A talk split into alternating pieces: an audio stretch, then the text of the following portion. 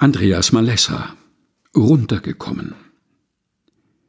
Der Maulbeerbaum aus der Bibel wächst nicht in Deutschland. Der Maulheldenbaum schon, deshalb heißen Stammtische ja so, wo stämmige Reden gehalten werden von knorrigen Redenden und Knospen kleine Unwahrheiten sich zu astreinen Heldengeschichten verästeln, bis sich die Balken biegen. Manchmal auch die Tragenden. Fruchtbaren Wurzelgrund fanden Jürgens Angebereien zuerst auf dem Schulhof, dann in der Unimensa, später in vielen Betriebskantinen und inzwischen auf dem Frankfurter Börsenparkett. Er war nicht einfach nur ein Prahlhans, er war ein Beziehungsmensch, konnte immer schon gut, was neudeutsch connecten und networken heißt. Zielstrebig, pragmatisch, zupackend Oktopus nannten sie ihn im Studium, viele Arme, noch mehr Ansaugstutzen, konnte in der Grundschule den Kindern ihre Glasmurmeln abschwatzen, im Gymnasium einem Kumpel, die Freundin und im Immobiliengeschäft den Bankern erstaunliche Kredite. Seine erste Frau merkte schnell, dass die Maulbeer-Sykomore zur Gattung der Feigenbäume gehört und Jürgen ja auch deshalb immer höher kletterte, weil er Feigenblätter brauchte, Termine, Projekte, Pflichten, die er sich vor die empfindlichen Stellen seines Herzens hielt, vor die erogenen Zonen seiner Seele, dachte sie manchmal, an die sie nie wirklich drankam, weil er sich hinter Vorhaltungen versteckte. Irgendwann nahm sie die kleine Tochter und ging.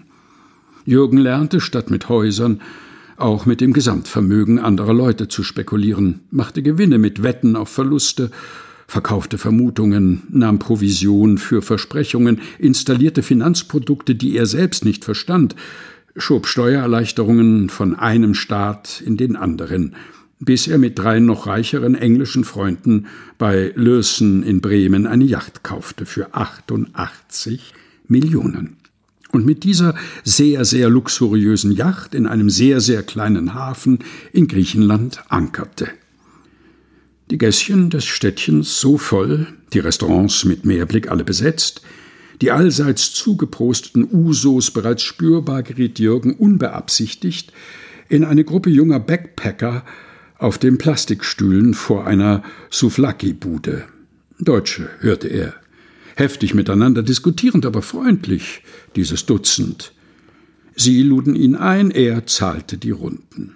Nein, wem die Mordsjacht da draußen gehöre, wisse er auch nicht. Er selbst sei, naja, und dann tat Jürgen so, als sei auch er gegen das Obszöne zur Schaustellen von Reichtum und gegen CO2-Ausstoß durch Schiffsdiesel und Schweröl natürlich. Gegen Immobilienhandel als Geldwäschemodell, gegen Blut, Diamanten und Kriegsprofite auf Züricher Konten, gegen Steuerflüchtlinge in der Karibik und Sklavenarbeit in der südasiatischen Textilindustrie.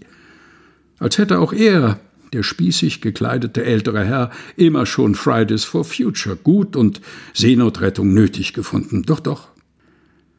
Wenn nur die junge Frau da hinten nicht seiner Tochter aus erster Ehe so verdammt ähnlich gesehen hätte, wie sie den Pappbecher zum Mund führte, die Haare hinters Ohr strich, wie sie rauchte und gestikulierte, unfassbar ähnlich.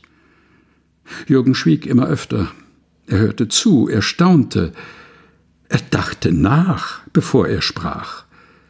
Irgendwas an der Ehrlichkeit, Offenheit, ja auch Naivität dieser Leute berührte ihn an einer sensiblen Stelle seines Gemüts. Dann redete einer der jungen Zauselbärtigen über seinen Vater, positiv, bewundernd, lobte dessen erzieherisches Geschick. Jürgen schluckte. Die tätowierten Mädchen erzählten, was sie im Leben wichtig und richtig finden. Jürgen spürte einen Kloß im Hals.